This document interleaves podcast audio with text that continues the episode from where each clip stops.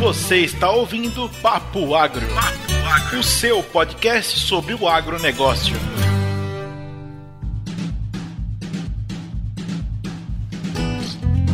Fala moçada do Papo Agro, aqui quem fala é o Neto. Eu tô falando de Colômbia, nos Estados Unidos, e a minha contribuição para o desenvolvimento regional no agro é na pesquisa agropecuária. Fala galerinha do Papo Agro, aqui quem fala é o Williams. Eu tô falando de Paragominas, no Pará, e a minha contribuição para o desenvolvimento regional no agro é na produção de grãos. Alô, meu povo! Aqui é a Lorena falando direto de Goiatuba, no Goiás, e a minha contribuição para o agro é levar a biotecnologia tecnologia de ponta pra fazenda, pro campo, pro produtor. Opa, opa, opa, ouvi aí um nome de uma cidade que eu não conhecia ainda. Primeira vez que eu ouço aqui nesse papo. O que que tu tá fazendo aí, minha irmã? O que que tu anda fazendo por aí no Goiás? Sabe que quando a gente quer mais, a gente vai pra onde? A gente vai pro Goiás, né? Pro Goiás. o William sabe disso, né? Porque o rapaz é goiano. Pro Goiás. Rapaz, eu tô, recebi uma transferência, vim trabalhar com sementes aqui em Goiatuba, no Goiás. E tô faceiro, o desafio aqui vai ser top. E hoje a gente tem dois convidados super especiais. Estamos com o professor Breno, direto do Pará, Paragominas, e a Ana Carla Vidotti, no Mato Grosso, para falar com a gente. Cadê meus convidados? Boa tarde, pessoal do Papo Agro. Eu sou Ana Carlotti, sou engenheira agrônoma e trabalho na Empaer, do estado de Mato e eu me chamo Breno, sou agrônomo, professor da Universidade Federal Rural da Amazônia e estou secretário de Agricultura em Paragominas. Caramba, bicho, é sempre bom receber convidados, mas hoje, mais do que especial, estamos recebendo a Ana, que é muito amiga da Lorena há muito tempo, mas também o professor Breno, Breno Lima Colonelli, que formou junto comigo há muitos e muitos anos atrás. E é com muito orgulho e satisfação que a gente tem ele aqui no nosso papo para conversar sobre esse tema tão legal e que eu acho que ele vai contribuir bastante, assim como a Ana vai contribuir bastante. Mas eu entrei bem novinho. Só saiu velho. É tempo todo aí eu era bem novinho e continuo novo. é verdade. Gente, hoje o papo tá legal, só tem convidado top. E como é que a gente faz? Vocês fazem para poder encontrar a gente, para poder ouvir esse papo. Olha só, nós estamos no Instagram como Papo Agro Podcast. Estamos também, temos também um site, papoagro.com.br. E você pode achar a gente no Facebook e no Twitter como Papo Agro. E nos agregadores de podcast, iTunes, podcast do Google e Spotify. Mais uma observação. Quando você for procurar a gente nos agregadores de podcast, procure pela logo lá do fundo colorido. O perfil da gente que tem o desenho que tem o fundo colorido. Ali você vai conseguir encontrar a gente e escutar os nossos papos todos atualizados. E aí você deve estar se perguntando por que diabos esses três animais têm dois perfis no Spotify. Já tava difícil um só. Aí eu te digo, eu não sei a resposta, mas eu sei que é culpa de Neto. E o Neto falou que vai resolver daqui 15, 20 dias. Então, aguardem que vai estar resolvido. A gente não vai mais precisar dar o recado do fundo colorido, tá bom? Gente, não é culpa minha, não, tá? Não foi uma decisão mais. Mas a gente vai solucionar. O que é importante é que a gente vai solucionar isso. É, isso aí. E, cara, hoje o papo vai ser muito legal, porque a gente tem um professor que tem uma experiência gigante, praticamente ajudou a fundar a UFRA Campus Paragominas lá na nossa cidade, foi onde eu e o Williams formamos. Fomos alunos desse querido professor. E hoje a gente vai falar então de formação de profissionais e o Breno vai poder contribuir bastante com a gente nesse assunto. A gente vai falar também da função desses profissionais nos municípios onde eles estão inseridos, onde eles vão ter alocação dentro do mercado de trabalho. E a Ana vai trazer um pouquinho pra gente do setor onde ela trabalha, que é um setor bem legal, longe demais da minha realidade. Ela vai falar um pouquinho da assistência técnica que ela presta para agricultores menores, agricultores familiares que têm aí uma necessidade diferente do que os grandes agricultores que produzem grãos em, em grande escala.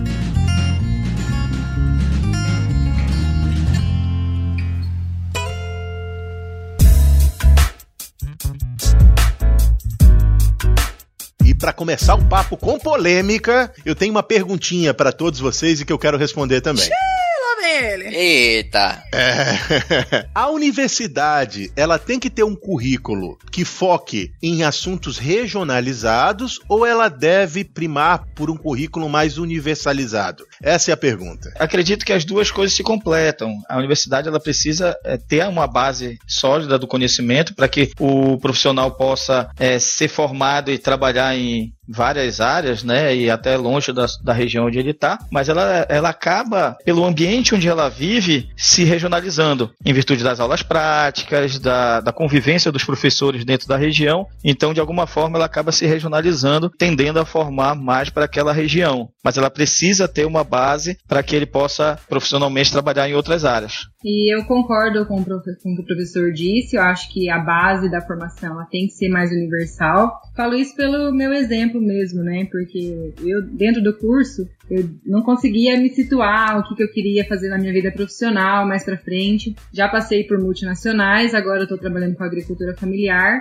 E a gente precisa desse foco mais universal, porque a gente não sabe o que espera depois que se forma, né? Ah, beleza. Olha só, é, eu tenho algumas contribuições para fazer com relação ao assunto, que eu acho que vão um pouco de encontro ao que vocês falaram, mas também podem não ir tão ao encontro disso que vocês falaram. A minha ideia é que, assim, concordo com vocês que tem que ser misto, mas cada instituição, na minha concepção de, de mundo aqui, ela precisa sim ter um foco regionalizado. E quando eu digo isso, eu não estou dizendo que tem que abandonar o currículo universalizado, não. Eu acho que tem que ter uma base universalizada, mas tem que ter opções para o profissional poder ir para atender as necessidades, as demandas da região em que a universidade está. Porque se não, se essa universidade não fizer isso, qual universidade vai fazer? Há um exemplo, por exemplo, de Belém. Belém tem ao redor de Belém algumas comunidades ribeirinhas dos rios ali da Amazônia que necessitam de assistência técnica especializada. Um cara que foi formado em São Paulo vai ter é, dificuldade em entrar nessa região. E se a universidade em Belém Belém não ofertar nada regionalizado, vai ser muito difícil formar profissionais que vão ter habilidade para trabalhar naquela região. Essa, esse é o meu ponto de vista. E eu tô com o Neto e não abro. Eu acho que, de fato, é isso. A gente precisa ter foco, porque, cara, para mim, agronomia é igual a medicina. A gente precisa de uma base aí, eu acho que a unanimidade de que a gente precisa de uma base regionalizada. O básico, todo mundo tem que ter o acesso ao básico da agronomia, né? E ele tem que ser, de fato, digamos, homogêneo, né, no geral. Mas eu acho também que a agronomia tem um leque gigantesco gigantesco. Eu acho que se você tem uma grade curricular majoritariamente universalizada, você não vai conseguir ter foco, você não vai conseguir,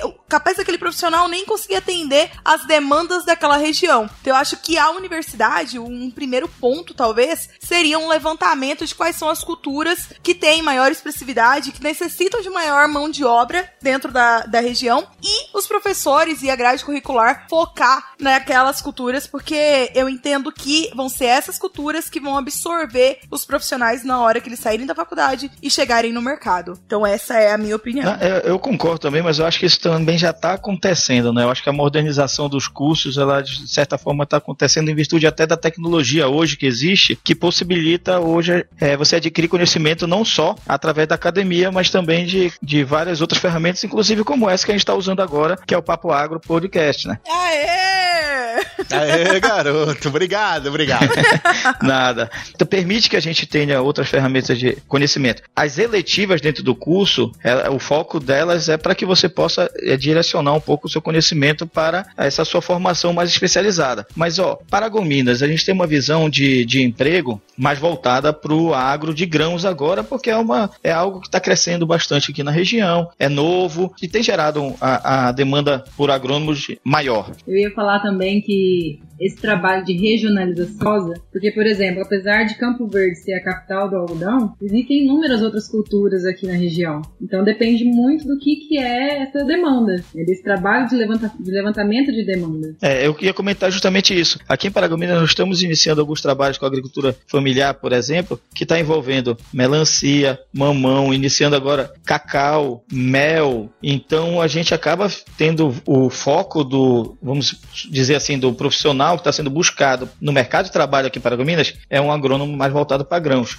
Mas começa a se abrir uma ampliação da agricultura familiar aqui que vai precisar de um profissional também que, que tra consiga trabalhar com essas culturas de menor porte, que é da agricultura familiar. Então, foca nisso aí também que a gente está discutindo aí. Aí a minha opinião é o seguinte, é, vem aqui, vem, concordo com isso com, com o que o professor falou. Eu acho que as universidades elas têm que oferecer mais disciplinas eletivas com foco na cadeia regionalizada. Porque quando você só regionaliza, é, regionaliza muito o conhecimento, o conteúdo que a universidade está entregando pro, pro aluno, você está de certa forma restringindo parte do conhecimento que ele pode se desenvolver. Então eu acho que se você, se a universidade tiver mais disciplinas eletivas, né, que são disciplinas facultativas, e o profissional puder escolher entre aquilo que ele quer se formar, se focar, né, estudar, eu acho que vai ser, é, vai conseguir contribuir melhor para a região e melhor para a formação do profissional. E aí eu tenho uma, uma outra questão em aberto. Gente, por que que os cursos técnicos, por exemplo, que o Williams fez curso técnico, eu infelizmente não tive a oportunidade de fazer, tem muito mais foco na parte prática, vocês veem muito mais a parte prática do que dentro das universidades. Quem consegue me ajudar a entender isso? Eu, eu, eu considero isso aí uma, uma, de certa forma, uma, um, um, estigma que foi criado na nossa região, né? A gente não, não consigo falar por todas, mas que ele tem que ser combatido e, e, e modificado, porque eu acredito que ah, o curso técnico envolve mais essa necessidade de,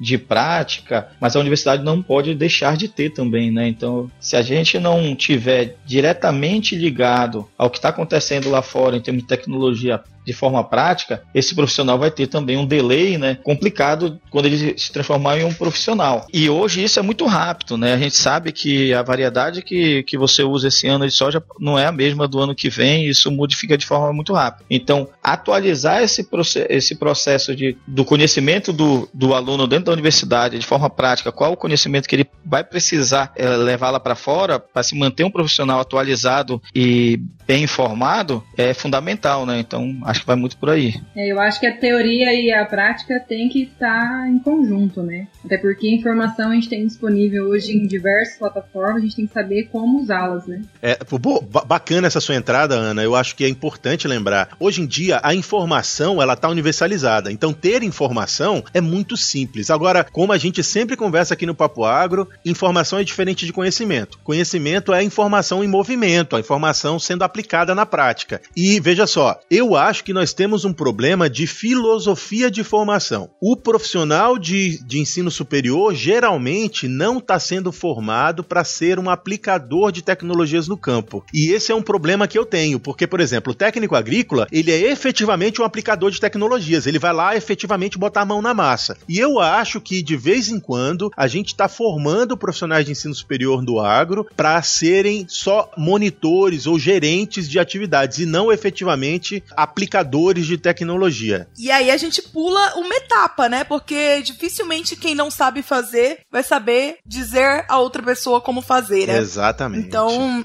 eu acho que a gente pula uma etapa aí. E aí, assim, a, na opinião de vocês, isso é uma, uma deficiência das universidades enquanto instituição? Ou vocês acham que o, o professor tem um papel importante dentro do contexto para fazer com que, beleza, se a universidade não tem uma cultura de, de levar a turma para o campo e fazer aulas práticas e fazer uma dinâmica que faça com que a teoria se transforme numa prática que enxergue a utilidade daquilo que a gente está estudando em sala de aula, é uma função da faculdade ou é uma função também que pode ser contribuída através dos professores? Eu vejo, eu vejo muito mais hoje movimentação dos professores entre trazer um conteúdo diferenciado para dentro da sala de aula ou levar ó, os alunos para fora da sala de aula para ver coisas diferentes e ver coisas na prática, do que a própria instituição fazendo isso. Eu acho que é muito mais papel da instituição fazer os alunos terem esse contato, é mais uma, uma obrigação da instituição do que a obrigação dos, dos professores.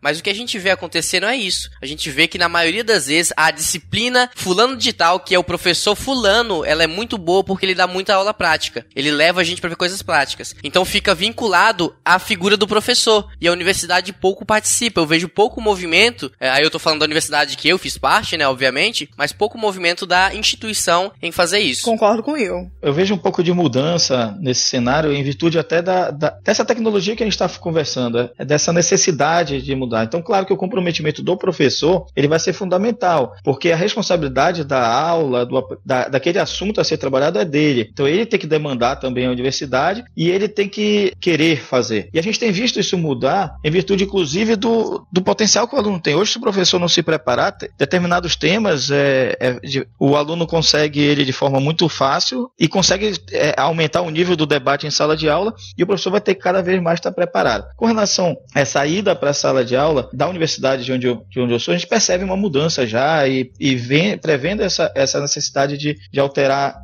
do futuro, que não tem, não, não, não tem como a gente ficar mais estagnado. A tecnologia ela vai exigir cada vez mais que a gente se, se aprofunde. E eu vejo também como a sociedade percebendo isso. Hoje a gente vê várias empresas participando junto com a universidade, buscando seus estagiários dentro da, da, da, universidade, que isso também traz um conhecimento. Porque vocês, vocês, eu lembro, foram estagiários de uma empresa aqui, e vocês fazem com a, que a aula cresça pelo conhecimento que vocês adquirem no estágio de vocês. O convívio do, de, de, é, com, os, com, os, outros alunos também melhora esse conhecimento. Então eu, eu, eu acho que a gente tem que estar cobrando da universidade para que ela possa ser mais aberta, é, mais é, dinâmica, mais presente dentro da região, mas eu acho que ele também tem que ser meio que conduzido pela sociedade, né? É junto, né? E os ex-alunos têm papel fundamental dentro dessa, dessa movimentação da universidade. É, e você falou, tocou num ponto que eu queria lembrar aqui. Eu concordo com o que vocês falaram, mas eu acho que, assim, primeiro, é difícil medir comprometimento de professor. É, é, é difícil medir isso, porque cada um vai ter sua vivência, cada um vai ter sua forma de, de lidar com a atividade. Então, eu acho que é papel da universidade, como o Williams falou lá, resgatando o que o Williams começou a falar, é papel da universidade criar um ambiente favorável à comunidade estar inserida dentro da universidade, porque é só com a comunidade ao redor da universidade estando inserida na universidade é que a universidade vai perceber quais são as demandas reais. É muito fácil lembrar de professores, cada um vai ter sua experiência aqui, mas é muito fácil lembrar de professores no meu passado que me deram uma aula que não estava inserida dentro do, do, do, ambiente em que a universidade estava inserido e nem no ambiente que eu gostaria de trabalhar, porque a, a, existia uma falta de conexão entre o professor e a comunidade. O professor estava lá só dando aula a partir de um, de um currículo pré-programado, esquecendo o que estava acontecendo e todas as mudanças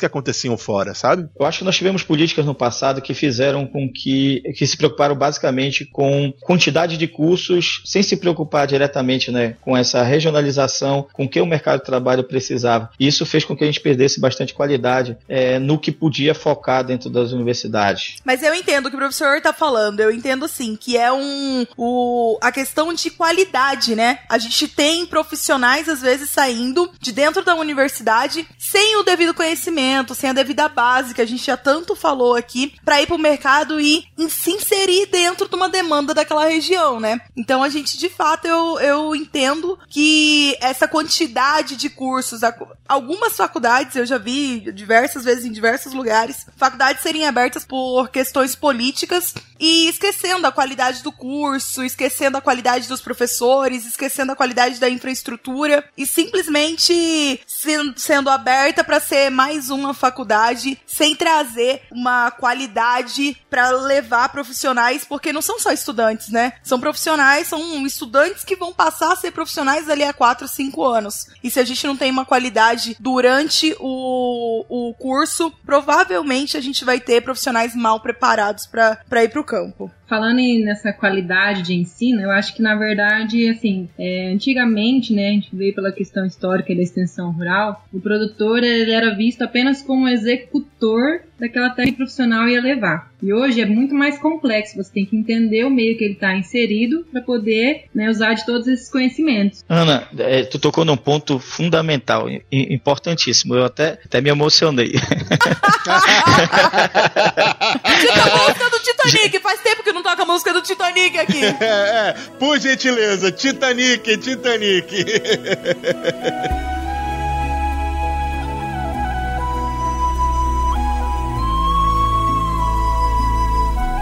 tirando a, brincadeira que é saudável, mas assim, eu tenho dito isso sempre em sala de aula, não sei se a Lorena Williams e a Késia lembram, mas tenho dito isso também agora para a equipe que trabalha comigo na Secretaria de Agricultura. Professor, explica quem é a Késia. Às vezes as pessoas. é, A Késia é uma parte intrínseca desse papo agro, desse podcast, né? Professor também foi professor da Késia. Eu fico e- lembrando porque são vocês três que fazem parte, É, foram meus gente- alunos e eu, e eu fico cheio de orgulho de vocês. ah, que lindinho. a Kézia é uma parte intrínseca desse lugar. Ela foi nossa primeira convidada no papo. Se você não ouviu o papo, ela falou sobre regularização ambiental e praticamente ela e o Williams, né? Fizeram esse papo, né, José? É verdade, eu tava só ouvindo. Deixa eu dizer agora por que, que eu me emocionei. Vai lá, vai lá, vai lá. A Ana tocou num ponto bem crucial, né? Que eu, como comentei, falo em sala de aula. Quando a gente detém determinado conhecimento, com prática ou não, e a gente sai para tentar aplicar ele no campo, e quando ele se trata, não, não só da agricultura familiar, para qualquer, em qualquer nível, você está levando uma informação que ela, na verdade, vai definir a vida da outra pessoa que vai receber. E isso é muito perigoso, porque a, ge- a gente, como assistência técnica, volta para casa e está lá com seu salário, com a sua vida ali, de certa forma, estabelecida. Mas o que você passou para ele, se de, de certa forma foi mal interpretado, ou é algo que não, não funcionaria naquelas condições, ou o próprio produtor não tem a capacidade física de conhecimento para assimilar aquela tecnologia, a gente está definindo a, a vida dele. E aquilo ali, quando dá errado, dá errado para ele, né? E aí, dependendo da proporção, pode dar errado de uma forma catastrófica, né? Eu até posso citar, né? é- é- é- a gente teve esse exemplo aqui, eu acho que vocês ouviram falar. A gente teve problema do- com abacaxi aqui. Decidiram que abacaxi ia ser a cultura de Paragominas e começaram a trazer crédito para isso. E acho que todo mundo lembra também, em sala de aula a gente falava muito de, de nove vacas e um touro também. Então, vários projetos políticos que foram implementados aqui e que só promoveram, em vez de desenvolvimento, dívidas com o banco e não atingiram o objetivo que seria de desenvolver. E a gente está discutindo isso politicamente, falando aqui do lado de fora, mas a gente não consegue mensurar o sofrimento que aquela pessoa que ficou com a dívida não conseguiu. O que a Ana colocou foi bem colocado, acho que a gente tem que prestar muita atenção nessa informação. É, e eu acho que assim. Uma função importante das faculdades vai ser realmente formar profissionais para atender as demandas regionais do município.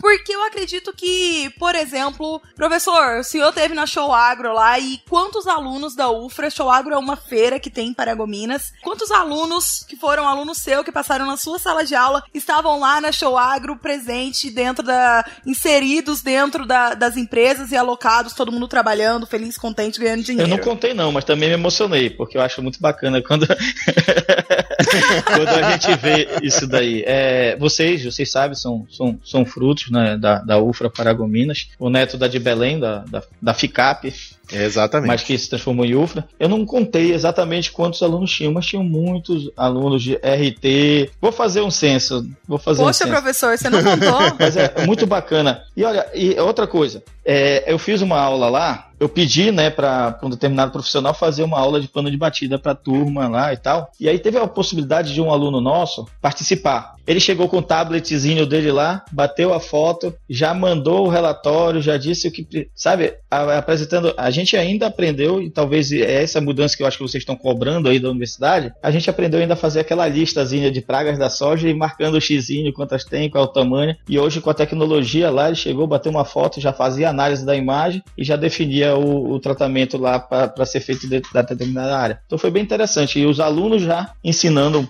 pra gente lá o que tem de novo dentro do mercado de trabalho. Bem legal. A gente vê assim, né, que de fato a Paragominas em si é uma região que as grandes culturas é que absorve a maior parte dos profissionais recém-formados da região, né? Mas eu lembro também que na nossa turma é, a gente teve gente indo pra tudo que era setor. Me ajudem, gente. A gente tem o Heitor que foi mexer com silvicultura. A gente tem gente que foi trabalhar com meio ambiente. que mais, Will? A Juliana, que foi trabalhar com, com a parte de produção é, isotecnia, né? Quem mais? Teve gente que foi pro mestrado, doutorado. Tem vendedor de defensivo Ah, agrícola, tem pessoas fazendo agricultura. Teve muita gente. Agora de semente.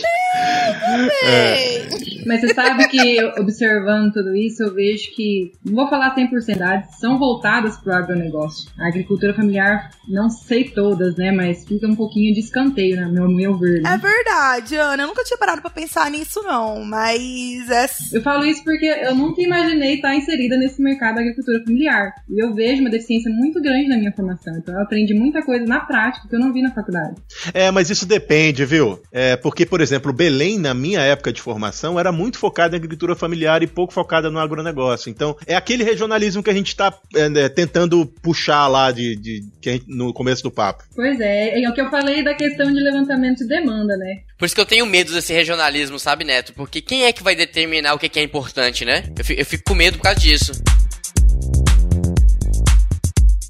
Talvez seja a nossa unanimidade que a universidade tem que ter um papel fundamental no planejamento do currículo e que ele precisa ser, sim, regionalizado, desde que ele não, não deixe as pessoas sem os conhecimentos básicos para todas as culturas. É isso? Só que, só que isso é muito difícil também, né? Sim, sim. Que, assim, vocês com certeza nessa parte da soja estão dentro do mercado de trabalho e, e, e sabem até mais do que eu nisso. Mas a, a as variedades, elas alteram de ano a ano. Então, qual é o conhecimento básico que você precisa saber de soja? Não, a gente não está dizendo que a universidade tem que estar tá atendendo uma demanda de ontem do produtor. A gente está dizendo que a universidade precisa ter uma conexão com a comunidade para ser habilitada a entender o mercado em que o profissional vai estar tá inserido no futuro. E não quer dizer, a gente não está querendo dizer no, no, uma variedade específica ou uma doença que saiu ontem. Não é isso. É que a conexão conexão eu acho que é quebrada. A minha opinião pessoal é que é quebrada, a conexão entre a universidade e a comunidade. Eu também tenho essa, opi essa opinião, Neto. Eu acho que a gente, a universidade está muito longe, principalmente a, das empresas e da, e da comunidade em si. E eu volto a dizer, eu acho que a gente não pode ficar também amarrado em conteúdos regionalizados, que talvez é, quem que tá determinando, né? Aquilo que a Ana falou, tem que ter um levantamento de demanda. E quem que tá fazendo isso? Quem que, tá, quem que vai fazer esse levantamento? Quem que vai determinar que determinado conteúdo ele é importante importante dentro dessa grade regionalizada. Eu acho que isso é importante para não ficar isso que ela tá falando. Na região dela tem agricultura familiar e na,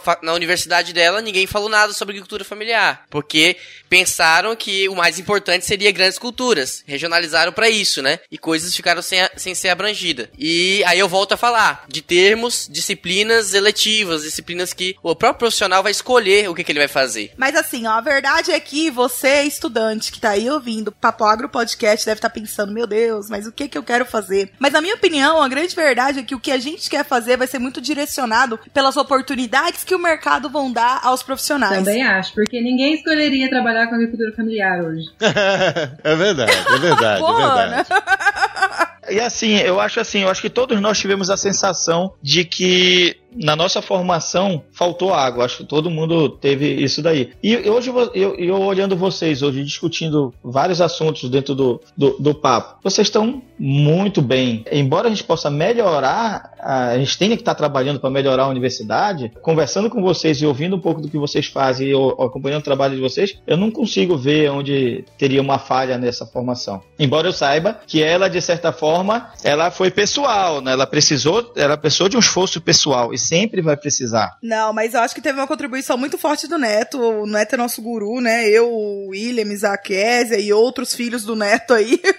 Eu também. Tu, é, também. você também. Eu acho que assim. Ah, bom. Corta essa parte, editor. Foi uma, foi uma, uma participação muito forte do Neto dentro do negócio da universidade, né? O Neto recrutava pessoas dentro da universidade. Mas foi uma iniciativa da empresa que o Neto tava, do próprio Neto em si. E não da faculdade em procurar a, a empresa, né? Então, assim, eu vi aqui, claro, que a relação que você tinha com o Neto estabelecia esse vínculo e deixava esse vínculo muito mais estreito. Mas eu entendo que a participação da comunidade, ela vem muito mais da necessidade da comunidade inserir a faculdade no negócio, porque pra comunidade é importante também, do que a faculdade em si buscando. E aí a gente tá voltando, né, naquela história do papel da faculdade versus o papel da sociedade. Pois é, mas na verdade a gente tocou num outro ponto também. O Neto poderia fazer tudo o que ele quisesse, a empresa na qual ele trabalhava, a universidade podia fazer, pode fazer também, tem que fazer, todos, todos esses aí tem que fazer, mas no final, o ponto que fez dar certo foi o esforço pessoal de cada um de vocês. Então isso tem que ser levado em consideração também. É, não vai sair ninguém pronto. É, o, que, o, que eu, o que eu tenho, o que eu concordo com tudo. O que eu tenho de discordância é o seguinte: é, se a gente for pensar que o capital individual das pessoas vai ser o direcionador da formação do profissional saída da universidade, a gente está errado. Porque o papel da universidade é produzir ferramentas para formar o profissional. Então, às vezes, a, a Lorena teve iniciativas que eu não teria. Então, ela teve uma vantagem que eu não tive. Mas e onde está a universidade nisso? Uhum, de equalizar isso, né? De deixar todo mundo Exato. mediante as mesmas oportunidades, né? As mesmas oportunidades. E aí, beleza, se você quiser se desenvolver, você se desenvolve. Exato. Se o outro não, não quiser, ele não se desenvolve, mas ele teve a oportunidade. O que eu enxergo é que as oportunidades não são as mesmas. É, é bem isso mesmo.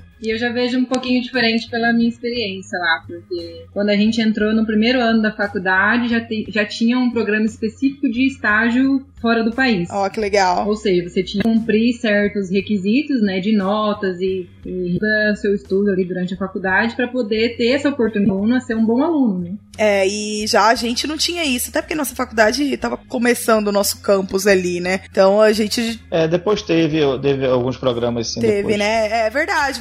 Diversas pessoas saíram depois do país, né? Ah, é verdade. Lá no nosso era, era um programa específico pro terceiro e quarto anos lá do currículo e oportunidade, né? Aí foi onde eu tive uma oportunidade. A Ana foi pra Argentina, né, Ana? A gente vai. Nós tivemos também, né? Tu lembra? é, a, a, questão é que assim. Fomos no Piauí, eu né? sei que foram.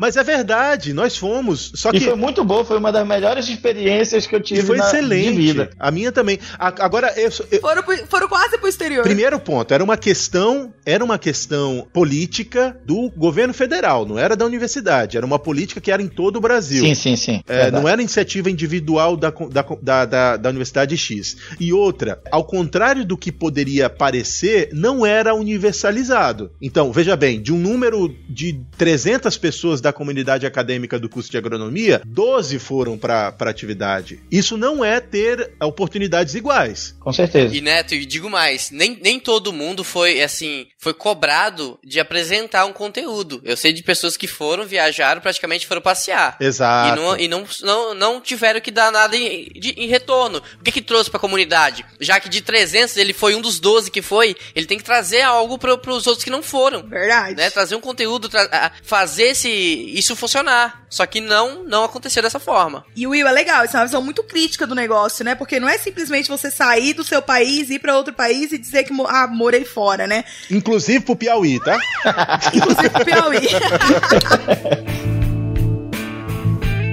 turma, eu queria ouvir um pouco da Ana. Ana, como é que você desenvolve seu trabalho de assistência técnica nos pequenos produtores? Que tipo de serviços você você fornece para eles? É assistência? Você ajuda com eles com, com essa parte burocrática de, de projeto? Conta pra gente um pouquinho do teu trabalho aí no Mato Grosso. Então, o Mater, o Empire, como é chamado aqui, cada dia é uma experiência nova, é uma coisa. Por isso que eu até defendi um pouco universalizado no começo, né? Pra gente saber onde buscar Apareceu para mim aqui num caso curioso um produtor que queria criar obra para fornecer o antídoto para fazer vacina. Então, assim, cada dia é uma experiência nova. E também a parte burocrática, né, de crédito rural, né, e toda essa parte de documentação para aposentadoria rural, a gente faz tudo isso. É, uma, é um trabalho bem amplo, bem complexo. Ah, legal. Eu já tive a oportunidade de ir com a Ana em alguns uh, alguns produtores que ela atende e tentar contribuir um pouco também. E é, assim, muito legal, porque diferente do trabalho que a gente tem na ponta aqui, quando a gente atende grandes produtores, que muitas vezes já tem uma equipe técnica formada, que precisa pouco, né? Que tem muito acesso à informação e precisa pouco do que talvez a gente tenha a contribuir. Os produtores que a Ana atende, eles têm uma deficiência de informação, né? Eles precisam da Ana lá. Eu conheço os clientes da Ana que não tomam nem meia decisão sem ligar pra Ana sem mandar um WhatsApp pra Ana, né? Então, assim, isso é muito legal porque a gente enxerga de verdade valor que eles dão no serviço prestado pelo, pela Ana, pelo, pela empresa que a Ana trabalha e que é diferente, de verdade, assim, é, faz diferença no negócio deles, né? Enquanto produtores rurais. É uma relação mais pessoal e mais dependente, né? É, é isso, é próxima, exato. próxima mesmo. Exato. É porque, assim, pra gente difundir a tecnologia que a gente teve ali da pesquisa, você tem que fazer todo o complexo, todo o planejamento dentro do E adaptar, né, a cada caso. Ô professor, a gente já se encontrou em diversas situações, né? O senhor como, como professor, né? Lá na visita técnica, levando a turma. E também como na função de secretário, né? Mas eu acho assim, quem é professor, quem está como secretário, ele não deixa de ser uma coisa ou outra em determinado Continua momento. dando né? aula, isso.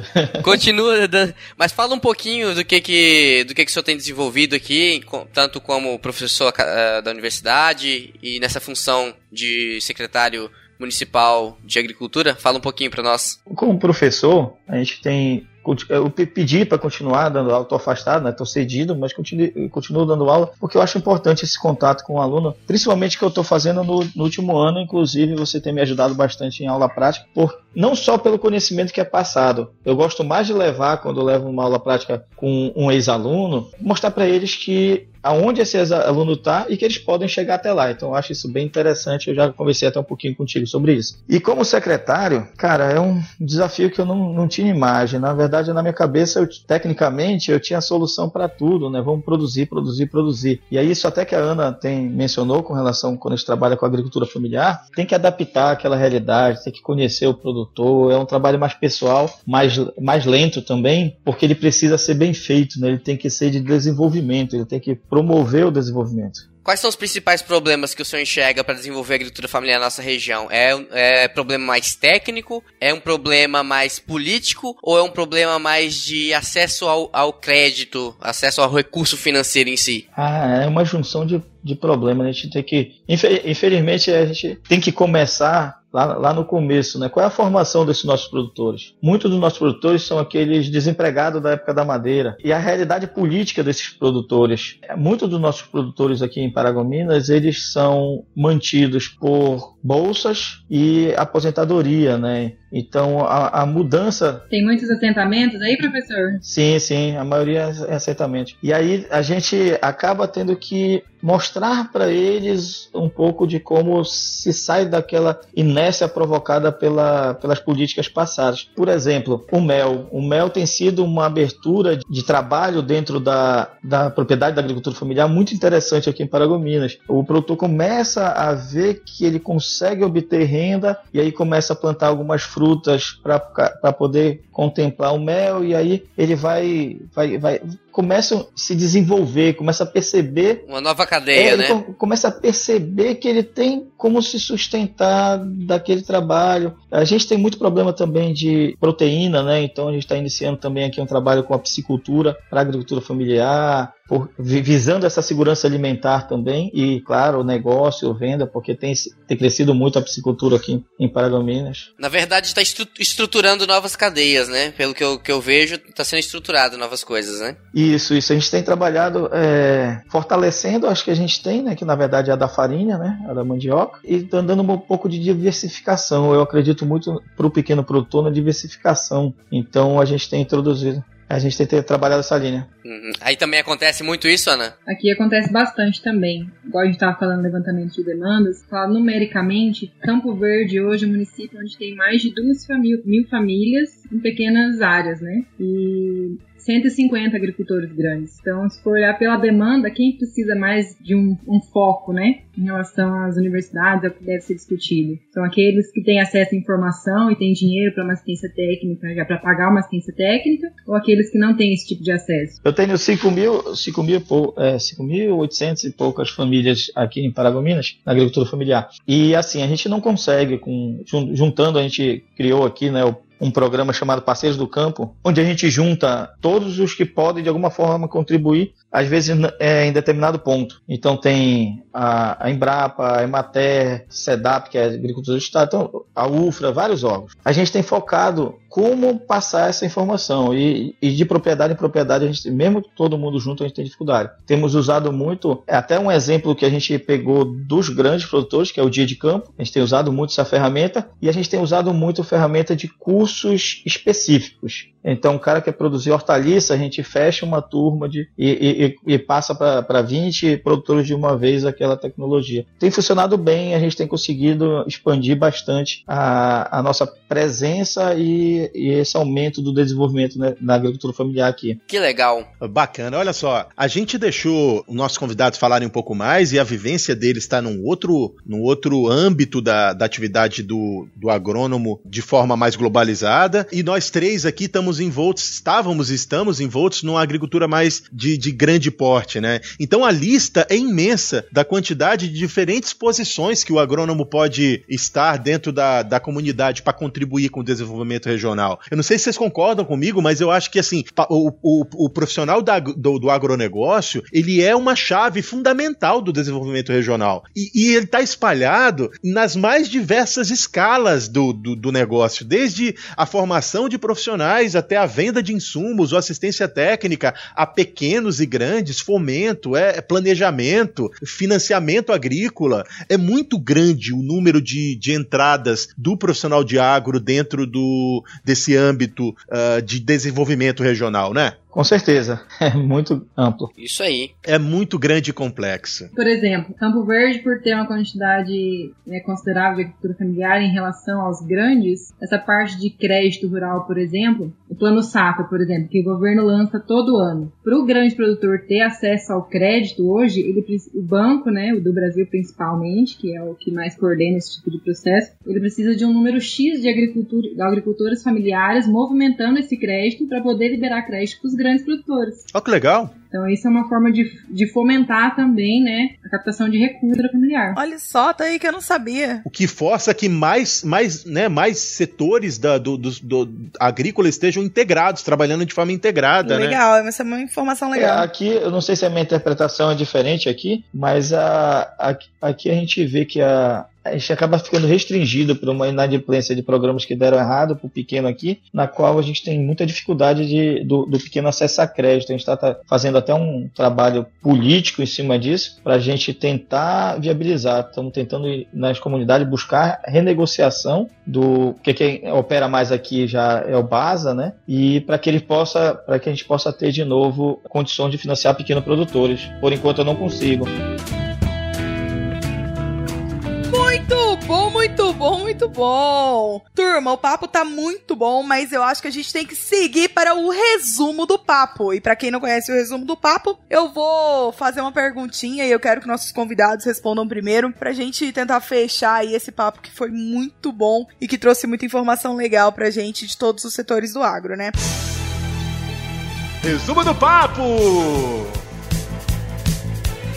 Turma, Breno, Ana, diz pra mim o que, que seria uma contribuição que vocês sonham, uma contribuição que seria ideal, que vocês possam trazer pro agro individualmente, Ana como profissional e Breno enquanto profissional aí. Eu acredito que é o extensional da agricultura familiar, é poder desenvolver mais a agricultura familiar certinho como produtor, para ter uma agricultura sustentável, consiga se manter no campo e deixar esse legado para os filhos, né? A hereditariedade no campo é muito importante. Caramba, bacana. Legal. E eu, como, como professor, é que eu possa né, contribuir para essa universidade que a gente discutiu aqui, né, mais alinhada com, com a formação e com que é, está sendo pedida né, dentro do mercado de trabalho e, e, e, do setor produtivo. Aí seria mais nessa linha aí de poder contribuir mais com isso. E com relação à secretária, que eu, a gente consiga deixar as coisas mais bem definidas, eu não vou dizer mais fáceis, mas mais bem definidas, né? Que politicamente a gente consiga é, estratégias de, que realmente visem o desenvolvimento, o desenvolvimento sustentável, para que a gente possa dar suporte para esse setor que eu considero que é o que mais traz desenvolvimento para o nosso país. Então seria mais nessa linha aí. Eu hoje, como profissional, penso em contribuir da seguinte forma: tornando cada vez mais a propriedade eu trabalho mais eficiente conseguindo é, gerir, gerenciar todas essas novas informações e novas tecnologias que estão sendo criadas e trazer isso para dentro da propriedade de uma forma eficiente. Então, a palavra que eu deixo é gerenciar e ser eficiente na, no aspecto produtivo. Caramba, eu, eu também eu, eu vou na linha do Williams aí, cara. Eu acho que assim, eu fui um homem de negócios, agora eu sou um homem da ciência. E em ambos os lugares, em ambos os lugares, a minha ambição é ser eficiente de fato. É conseguir produzir ferramentas que consigam trazer mais eficiência para os processos. Porque sendo eficiente, você vai conseguir fazer com que os processos andem e tragam rentabilidade, lucratividade e sustentabilidade. O que é, eu acho que, o objetivo principal de um profissional dentro do agro. Nossa, e o Neto faz, eu sou fã. Eu sou fã, eu sou suspeita, eu sou filha, né? É minha filha, meu filhote. Cara, e assim, eu enquanto profissional que representa uma multinacional no campo, hoje eu acho que a, a minha contribuição ideal desejada, num cenário em que eu estou inserida hoje, seria uh, trazer o quanto mais de tecnologias inovadoras para facilitar a vida do produtor, para que o produtor consiga ter a eficiência produtiva e o retorno financeiro que ele precisa. E, mais do que trazer novas tecnologias, é conscientizar os produtores, os, do, o, os técnicos que estão a campo em como manter essas tecnologias por mais tempo no mercado sem que a gente tenha um déficit muito forte entre o tempo que as tecnologias são lançadas e o tempo, o período em que elas são perdidas. Então a gente tem um problema muito sério em ter um, um, uma demora muito grande de lançar tecnologias e um período muito curto para perdê-las. Então acho que meu sonho seria realmente conseguir conscientizar as pessoas e a gente diminuir aí esse esse déficit.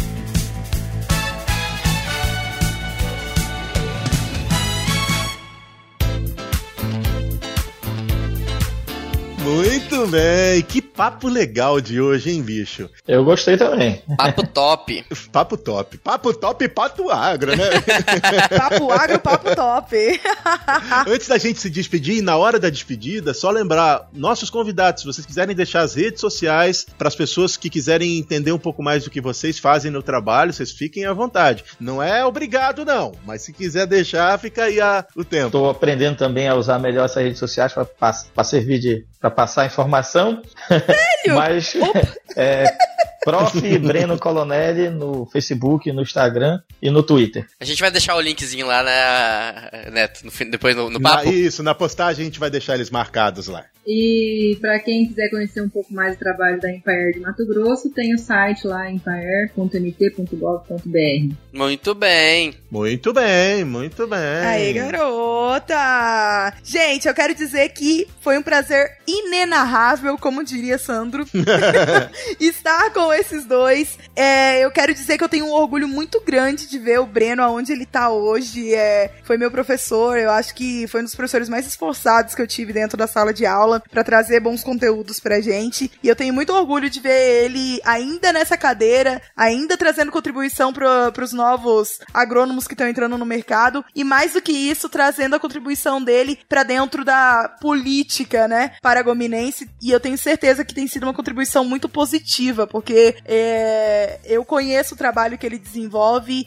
e a força que ele tem enquanto pessoa dentro do, do município. Então eu tenho muito orgulho disso. Me emocionei de novo. Emocionei, é. Por favor. E do outro lado, muito orgulho da pessoa da Ana enquanto profissional, porque eu acompanhei ela e eu vejo o quanto ela se esforça. E aí, você que pensa que todo funcionário público é folgado, é preguiçoso, não é. Exatamente. Tem gente que é produtiva, que traz, é, que traz resultado para dentro do Estado. E a Ana é uma dessas pessoas pessoa, junto com o Kenio, que é outra pessoa fantástica que tá no mesmo setor que ela, e que traz essa força e que desmistifica isso, de que funcionário público é tudo preguiçoso, é tudo folgado, e a Ana só não faz quando não dá, quando não tem jeito mesmo, que se ela precisar tirar do dela pra, pra fazer pros produtores, ela faz, porque eu já vi isso. Então, tenho muito orgulho de vocês dois, viu, queridos? Bota a musiquinha do Titanic de novo, Muito que agora eu emocionei. Parabéns!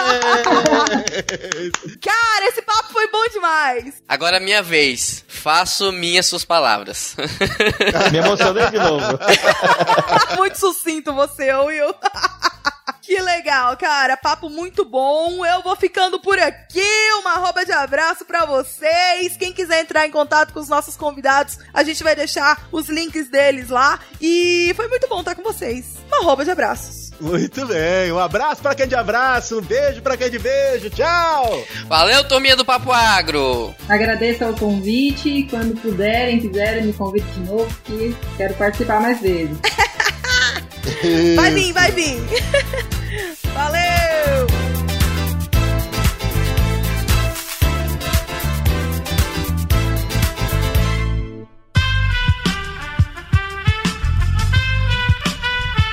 Este podcast foi editado por Aerolitos Edição Inteligente.